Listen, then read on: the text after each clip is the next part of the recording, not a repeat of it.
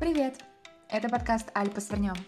И мы, Саша и Валя, из организации STEAM, расскажем тебе, как организовать свою жизнь и с чего начать свой путь. STEAM объединяет студентов промышленного менеджмента уже более 30 лет, но теперь мы хотим помогать всем двигаться к цели. Помни, она не за горами. Ну что, свернем?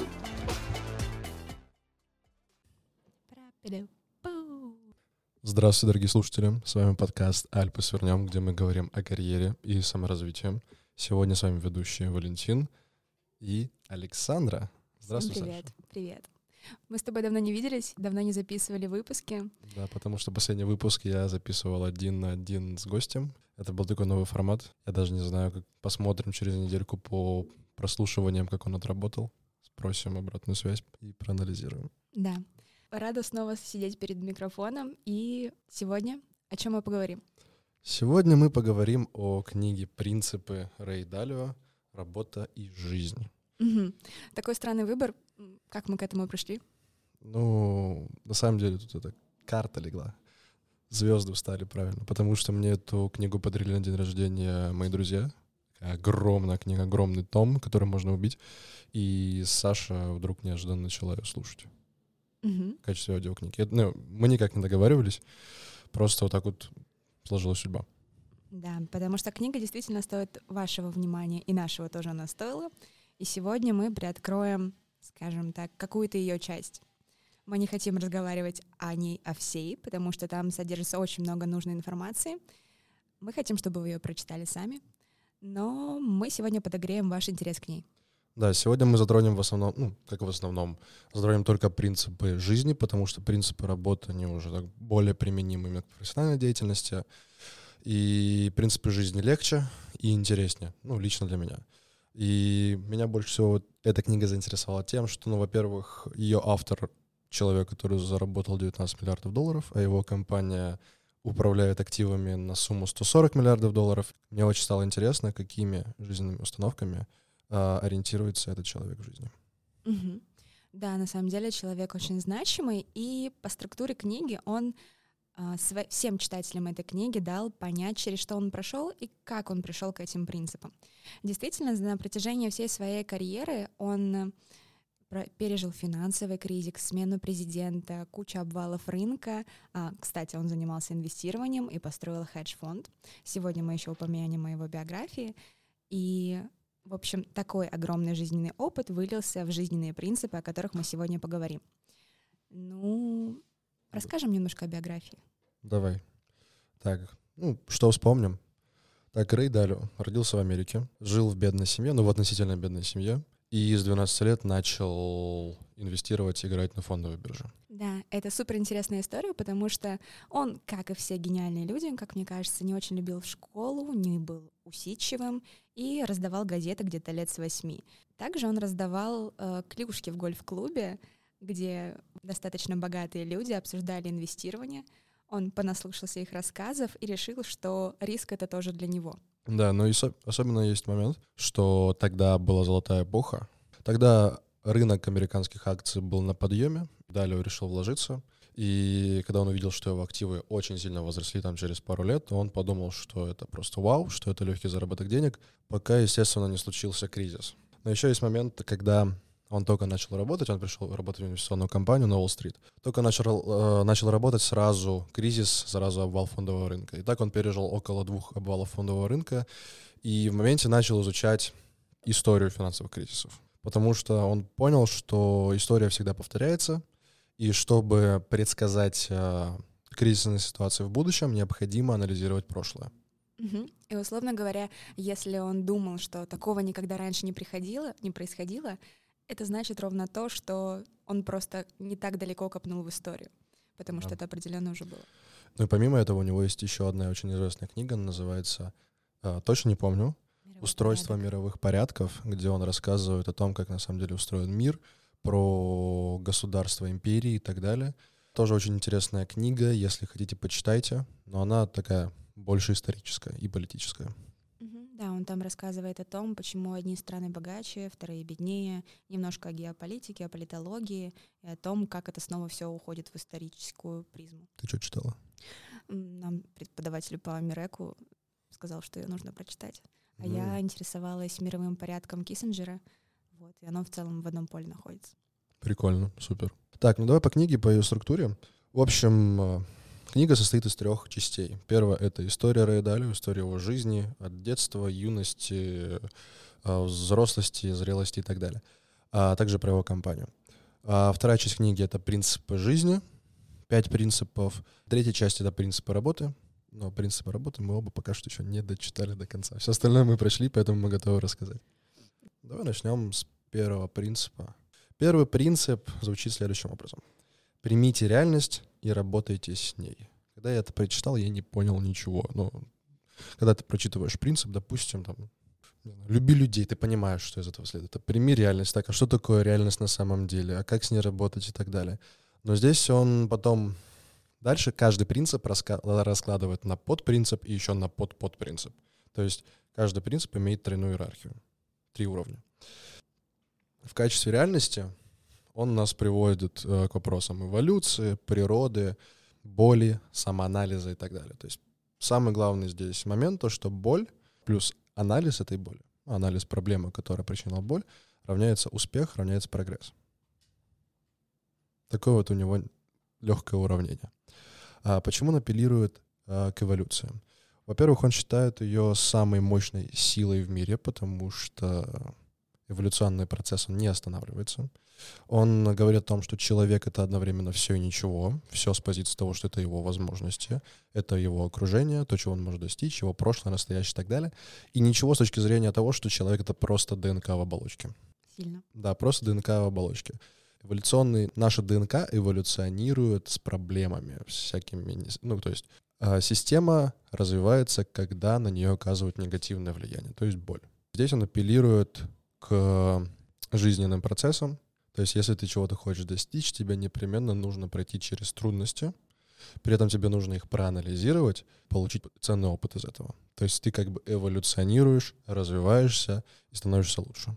Блин, похожий принцип э, Талиб описывал в своей книге «Антихрупкость». Он говорил о том, что сейчас эра, когда любые изменения, нововведения, э, та же самая боль, которая выбивает тебя там из колеи, делает слабым, она должна условно говоря, работать только тебе на пользу, на твое развитие сил. Да, да, да, да согласен, но у Талиба гораздо более тяжелая книжка в этом плане. Да, там что-то много ухода в философию, ее прям тяжело читать. Да, действительно так.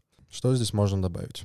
Ну, я нашел схожесть между стоицизмом и, mm-hmm. да, принципами Далио, потому что стоицизм нам в первую очередь говорит о том, что ты не должен беспокоиться о том, что тебе не подвластно. Ты должен позиции Далио не волноваться о тех позициях, э, о тех моментах, которые ты никак не можешь поменять. Ты не должен жаловаться на жизнь и делать то, только то, что в твоей ответственности, в зоне твоей ответственности.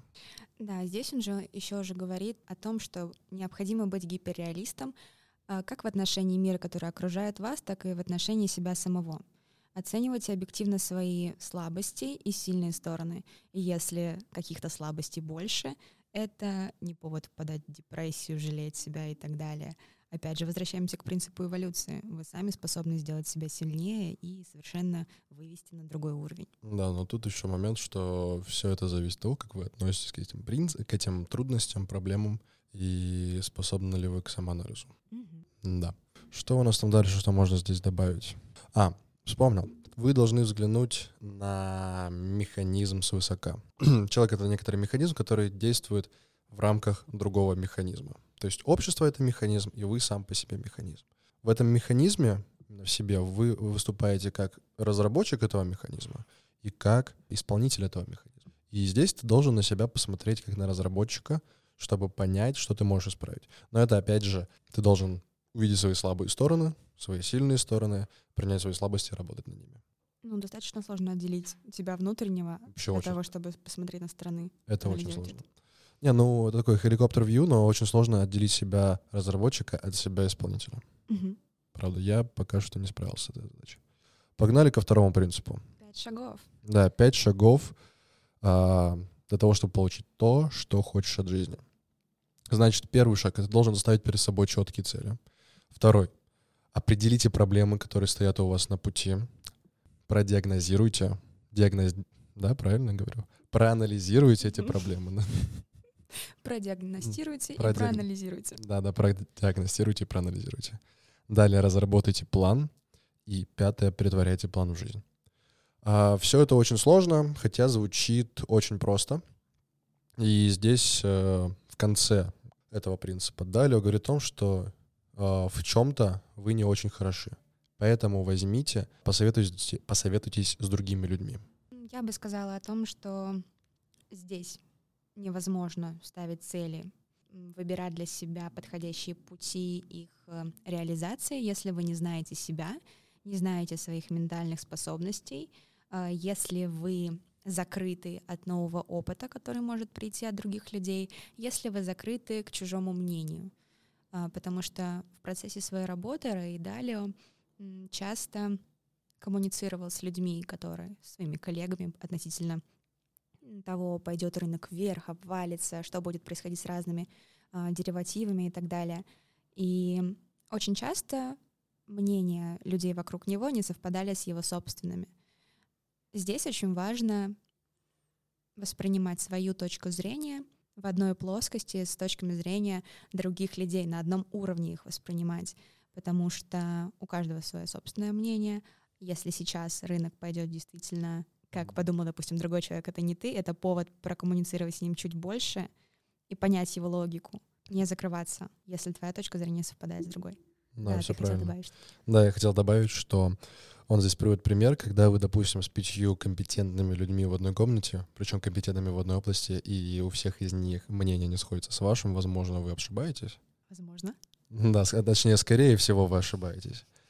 Здесь нужно именно проанализировать эту проблему, именно этот вопрос, не защищая там свое мнение, отстаивая то, что оно правильно, его продвигая. Нужно понять мнение других людей, то есть дать каждому по две минуты выговориться, и так в течение всего разговора, а, понять, провести, теперь- ну, провести через себя, совместно достичь решения. Мгм. Ну или даже когда ваше мнение неправильно, из этого не стоит расстраиваться, потому что вы, когда вы узнали, что ваше мнение неправильно на самом деле, когда вы поняли, что чужое мнение, оно верно, это вас развивает. Да. Как здесь просто в тезисе под пункте написано, что успешные люди хорошо управляют собой, оценивают себя также объективно и управляют реальностью таким способом. Так вот, Рэй Далио считает, что для того, чтобы быть этим успешным человеком, по факту необходимо два качества. Гибкость и второе — персональная ответственность. Под гибкостью подразумевается как раз способность принять какую-то чужую точку зрения, адаптироваться под обстоятельства, видя новую ситуацию, производить невероятно огромный research, может быть, 20 лет назад, 30 лет назад, чтобы найти какой-то цикл в этом. Ну да, например, если, допустим, ты поставил себе план на год, и ты что-то случилось в стране, что-то случилось с твоими родными, ты понимаешь, что тебе эти цели сейчас вообще не нужны, или ты не можешь их достичь априори, то не стоит от этого расстраиваться, строиться, ст- стоит от них отказаться и сфокусироваться на другом. Второй пункт в этих пяти шагах — это нужно определить проблемы, которые стоят у вас на пути. Главный поинт здесь — это то, что нужно воспринимать проблемы как возможности. Здесь я нашел совместную мысль с Кови, «Семь навыков высокоэффективных людей», где он говорит, что проблемы — это наши возможности. Да, действительно, не стоит из-за них расстраиваться, потому что проблемы встречаются у всех людей. Они были, есть и будут. А, помимо этого, человек должен понимать, что эту проблему, скорее всего, а точнее, точно, еще другие люди во всем мире переживают именно же в этот момент. Мы все такие разные, но у нас у всех одинаковые проблемы, поэтому ты, когда чувствуешь себя частью сообщества, тебе гораздо легче справляться с этими проблемами. Факт. Так что это твои возможности. Также, когда мы понимаем, что мы одновременно все и ничего, когда мы видим реальность, когда мы понимаем, что мы можем, когда мы не жалуемся на жизнь, когда мы принимаем ответственность за свои действия, мы должны не бояться вот именно этих корней. Мы должны, наоборот, до них добраться, проанализировать их, э, исправить. Так, погоди. А если эти корни как раз от нас не зависят? Хороший вопрос. Мы ждем комментария Рэя Далио по этому поводу.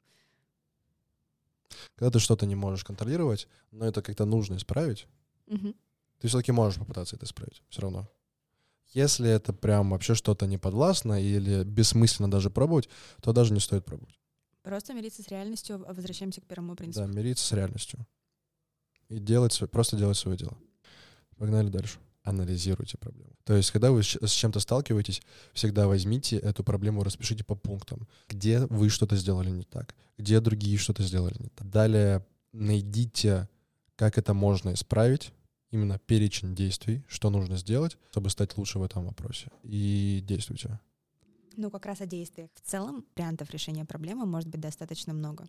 И любой из них, если вот вы имеете проблему и нашли для нее какое-то количество решений, значит, в целом это уже не проблема. Ваша задача просто степ-бай-степ двигаться к тому, чтобы устранить ее. Да, да, полностью согласен. Последний пункт здесь — это притворяйте план в жизнь. Да, к сожалению, многие люди осознают свою проблему, строят план, но при этом ничего не делают. Тут нужно понять, либо ты остаешься в заднице, либо ты идешь дальше. Справедливо. Твой выбор. Хочешь ты развиваться или не хочешь развиваться. Если ты хочешь расти, то нужно поднять свою задницу с дивана и начать действовать. Ой, я хотела бы упомянуть еще один поинт, касающийся этого же принципа.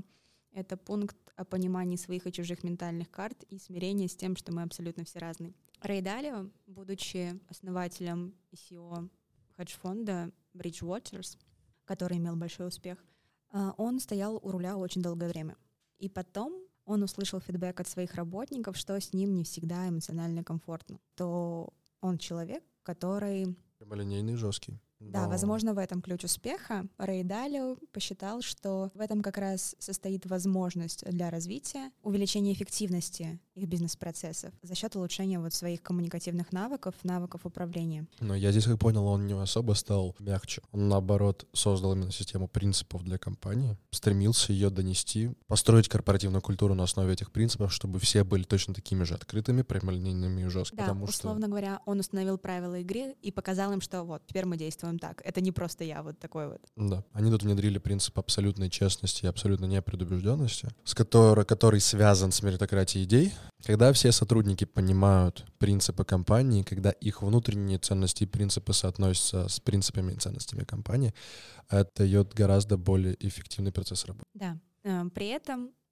он говорил о том, что он собрал невероятно гениальных людей, вокруг себя в своей компании, которые строили очень классные прогнозные модели, которые могли рассчитать любое падение цен до того, как это произойдет, как раз отсылаясь к прошлому опыту. Но несмотря на то, что эти люди были невероятно все умны, они имели свои особенности. Именно поэтому им необходим был вот этот вот свод принципов, правил, по которым бы все они следовали, чтобы, ну, условно говоря, была какая-то метка нормы среди вот этого всего многообразия индивидуальных темпераментов. Когда они внедрили бейсбольные карточки, бейсбольные карточки карточки. В США это популярное выражение, ну, довольно популярная штука, именно карточки с бейсболистами и характеристиками.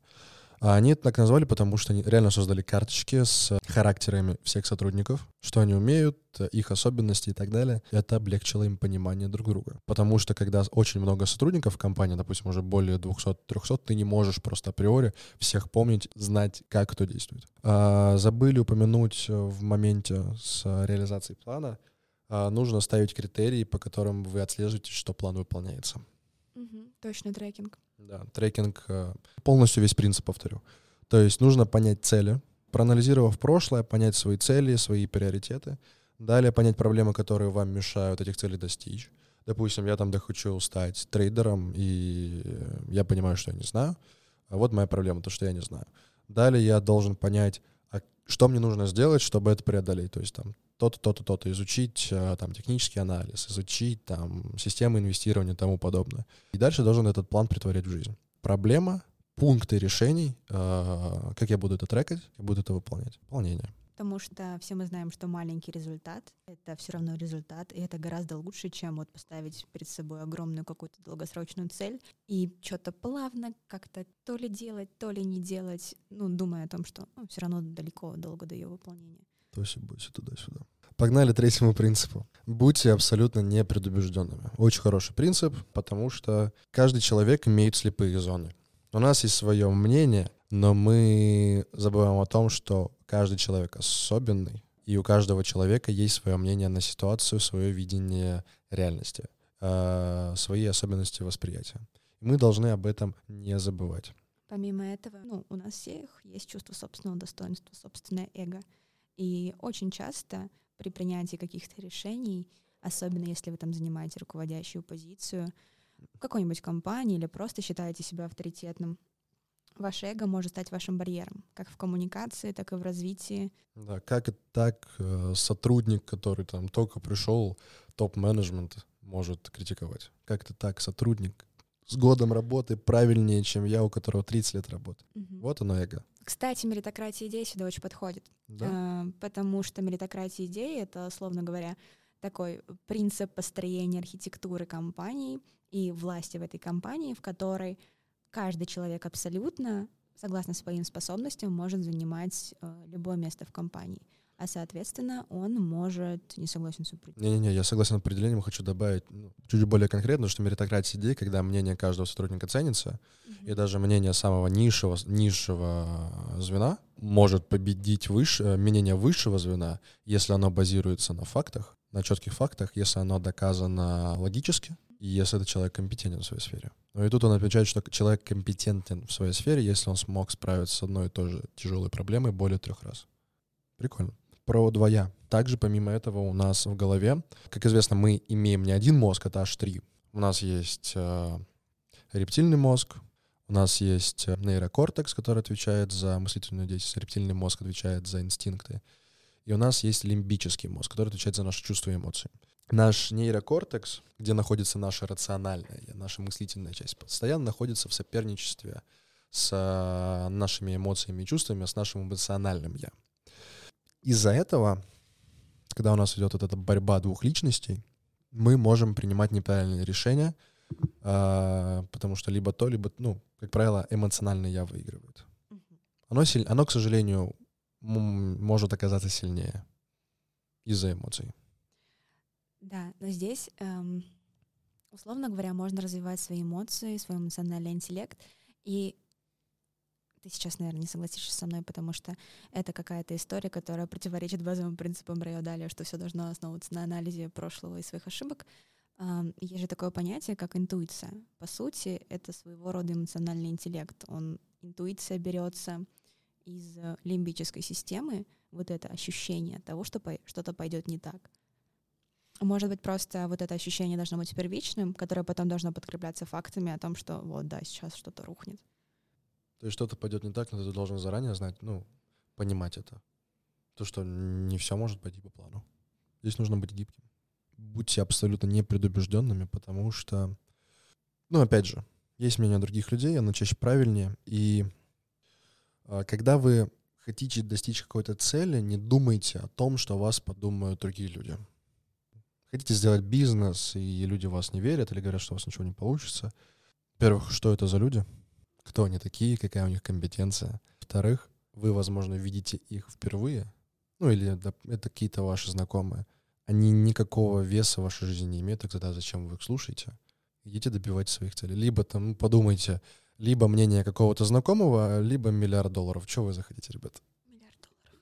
Да, миллиард долларов, на меньше не согласна. А можно я тут поинт по абсолютной непредубежденности? Он мне очень запал в душу. Он перекликается с прошлыми касательно того, что вы должны четко знать, что вам необходимо лучшее решение. Не решение, на которое вы сейчас способны, а лучшее решение проблемы, которое принесет максимально профита. Почему? Потому что вы способны подкорректировать свои слабости решить какие-то проблемы на своем пути, чтобы добиться этого лучшего решения, чтобы добиться лучшего результата. И перед этим нужно собрать всю необходимую информацию. Да. Сперва ее проанализировать, а потом уже принять решение. А не сперва сделать решение, понять, что ты немножечко накосячил, и потом анализировать информацию, заново принимать решение. Нужно здесь научиться э, искусству, здесь нужно научиться искусству продуктивного несогласия. Это, опять же, мы апеллируем к меритократии идей, когда у нас есть два абсолютно разных мнения, мы здесь стремимся не противостоять друг другу, а достичь синергии. Мы против проблемы. Да, мы против проблемы. То есть мы два своих противоположных мнения объединяем и пытаемся найти правильное решение вместе. Четвертый принцип. Примите тот факт, что люди запрограммированы по-разному. К сожалению, все мы рождаемся с разными ментальными способностями, Почему, к сожалению? ну, возможно, к счастью. И у всех у нас по-разному развит самоконтроль. У всех у нас по-разному развиты мыслительные способности. Это также зависит от воспитания, от среды, в которой человек рос, э, работает и так далее, от его образа жизни.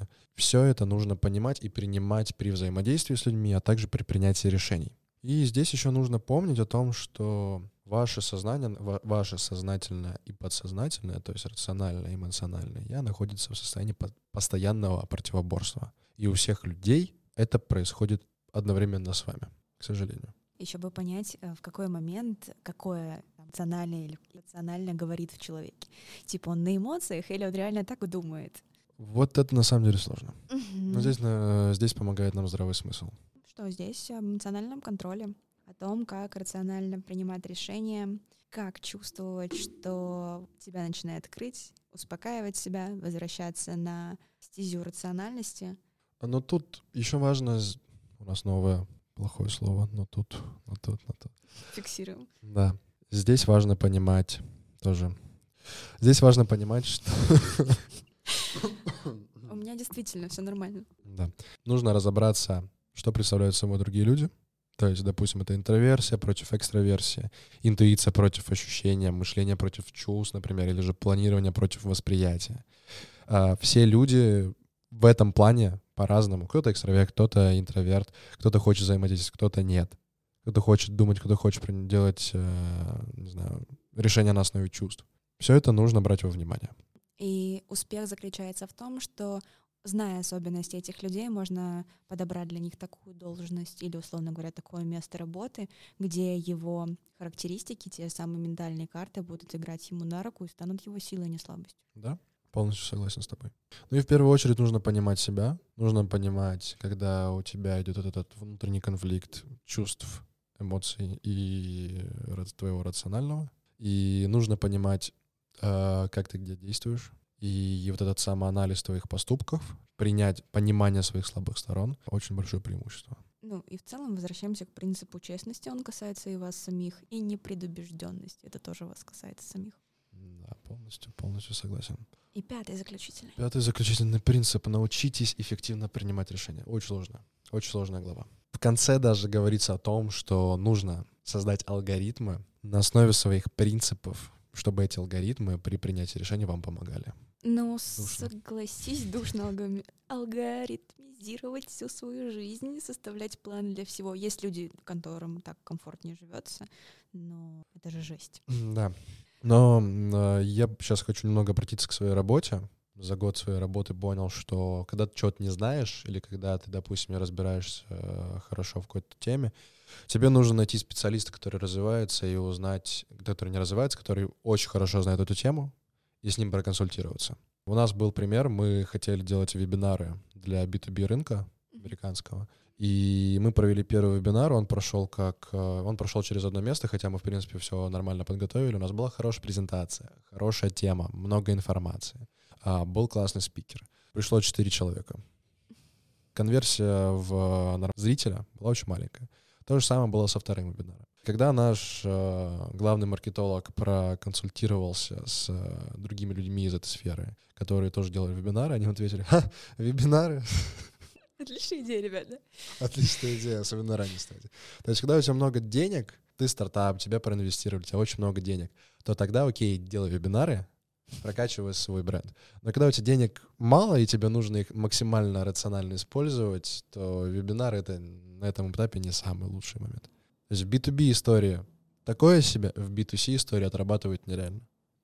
Да, у всего своя специфика. То есть сперва нужно, если что-то не знаешь, но есть люди, найди этих людей и узнай. Потому что в интернете может быть написано, но опыт других людей гораздо более релевантен. Погнали дальше по этому принципу. Кстати, еще пишет о 80-20 закон Паретта. Ну, я его понял не как 20, ну, мы все понимаем то, что вот а, ты сделаешь всего 20% усилий от всех возможных и получишь нереальный результат. На самом деле не так, у тебя должно быть 100% усилий, но ты должен понимать, что всего 20% дадут а, костяк результата. Да, ты должен подумать о том, насколько ты вложился в эти 20. Сделай 20, но который тебе обеспечит результат надолго, Да. твои 80. То есть всегда есть 100% усилий, просто нужно понимать, в какие из них нужно вложить больше, чтобы получить гораздо лучше, более хороший результат. Принцип Паретта сложный, на самом деле. Да. По Но, нему жить тоже сложно. но он отрабатывает. Он правда отрабатывает. Но вот про алгоритмы, На самом деле интересно, потому что он здесь советует выучить языки программирования, чтобы, ну, во-первых, это пригодится в будущем. Будущие профессии вообще Все. все будут связаны с а, языками программирования, им нужно знать как английский и так далее. А, возможно, он прав. Вот нужно взять свои принципы и внести их в компьютер. И при, допустим, у вас какая-то табличка в Excel или у вас какая-то программа, вы вносите условия, и программа вам дает а, правильное решение. К сожалению, люди не настолько хладнокровны, как компьютер. Зачастую компьютер действительно принимает гораздо более рациональные решения. И здесь он, помню, в этой книге, вот именно в этом моменте, он благодарит компьютеры Bridgewaters за то, что они там в момент в кризиса, кризиса 2008 года дали именно как решение. Они, люди это решение э, реализовали, и оно оказалось правильным.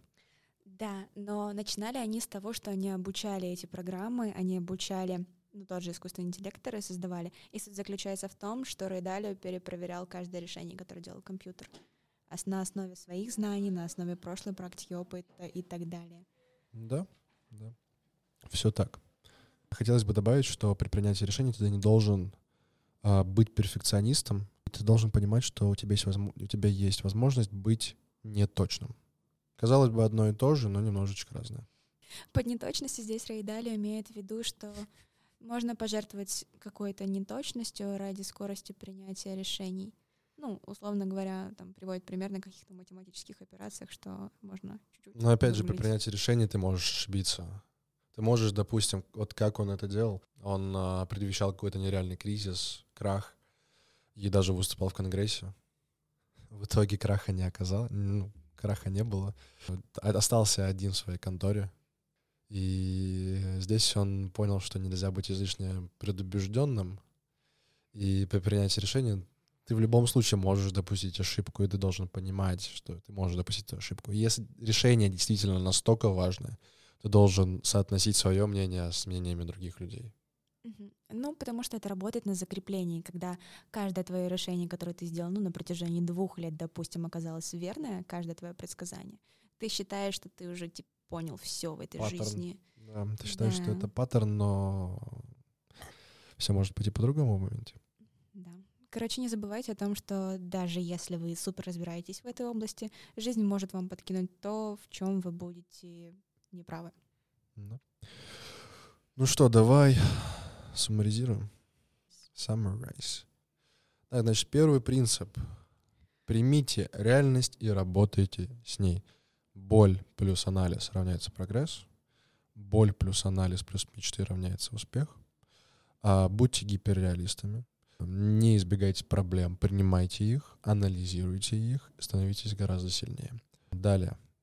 Второй принцип. У вас должно быть пять шагов в принятии а, жизненных решений, чтобы понимать, что вы хотите от жизни. То есть это а, поставьте правильные цели, обозначьте проблемы, проанализируйте проблемы, постройте план, реализуйте план. Третий принцип. Вы должны понимать то, что все люди запрограммированы по-разному. У нас у всех разные характеристики психологические. Кто-то интроверт, кто-то экстраверт и так далее. Четвертый принцип. Будьте непредубежденными. У нас у всех есть слепые зоны. У нас внутри борются два я, эмоционально рациональное. У вас есть эго, у вас есть слабые стороны. И зачастую мнение людей правильнее вашего. И пятый принцип — принимайте правильные решения. Красота. Красота. Он уложил всю свою жизнь в систему. И на основе своего опыта, на самом деле, достаточно большого, когда-то болезненного, смог создать этот свод правил, которые помогли ему, условно говоря, двигаться дальше. Кстати, к моменту того, что человек действительно был очень умным, гениальным, и он осознавал, что он не способен быть у руля своей компании всю. И как он готовил преемника, в которого очень сильно верил, тоже заслуживает отдельного внимания. сказал. Компания была зависима от одного человека. Она была полностью зависима от его SEO. То есть, при, если что-то с ним случится, то вся компания, по сути, не сможет больше существовать. Это очень плохо. И он понял за несколько лет, что-то за 6, за 7 лет до своего ухода в сторону. Ну, он не полностью он шел, он был советником в дальнейшем, советником компании, не SEO. Они начали готовить преемников, то есть они там выделили двух человек, которые вышли на его должность. Он им помогал, говорил, что нужно делать. В итоге не поняли, что это ни капли не работает. Далее он осознал то, что если они смогли внедрить такие алгоритмы в свои компьютеры, что они могут принимать правильные, рациональные инвестиционные решения, которые обыгрывают рынок в любой момент. Следовательно, они могут сделать то же самое с принятием управленческих решений относительно деятельности компании. И они начали разрабатывать систему, которая может именно помогать принимать решения для того, чтобы управлять Bridgewaters. А здесь хотелось бы подвести вывод, что да, эти принципы без, бесспорно важны. Я лично со всеми согласен, и у меня не возникает внутреннего противоречия, когда я проецирую их на свои принципы. Я вижу, что мне лично нужно что-то добавить, и я хочу взять пару этих принципов себе на использование. Дорогие слушатели должны понимать, что вы не обязаны с этими принципами соглашаться. Если у вас есть свои принципы, у вас есть свое видение, вы понимаете, что так правильно, а попробуйте посоветоваться со знающими людьми, которые либо вы понимаете, что они компетентны в сфере, а, либо они живут ту жизнь, которую вы хотите жить. Если вы видите, что ваши принципы не соотносятся, тогда нужно подумать, все ли, все, ли, все ли вы делаете правильно. Если вам понравились эти принципы, если они соотносятся с вашими внутренними ценностями, берите, принимайте. Я думаю, они сработают, если вы действуете в соответствии с этими принципами. Будьте непредубежденными, не принимайте ничего за истину в первой инстанции, но прислушивайтесь к тому, что вам откликается, и пытайтесь внедрять это в свою жизнь. Всем и... советуем книгу по чтению. Да, там еще большая-большая глава про принципы в экономике, управлении, трен -трен -трен -трен, и куча всего. Да, там еще есть принципы экономики и инвестиций, еще есть про принципы работы. Так что, ребята, развивайте свою систему принципов, потому что люди без принципов, они люди без стержня. Что-то по течению, что-то их в одну сторону, в другую сторону прибивает.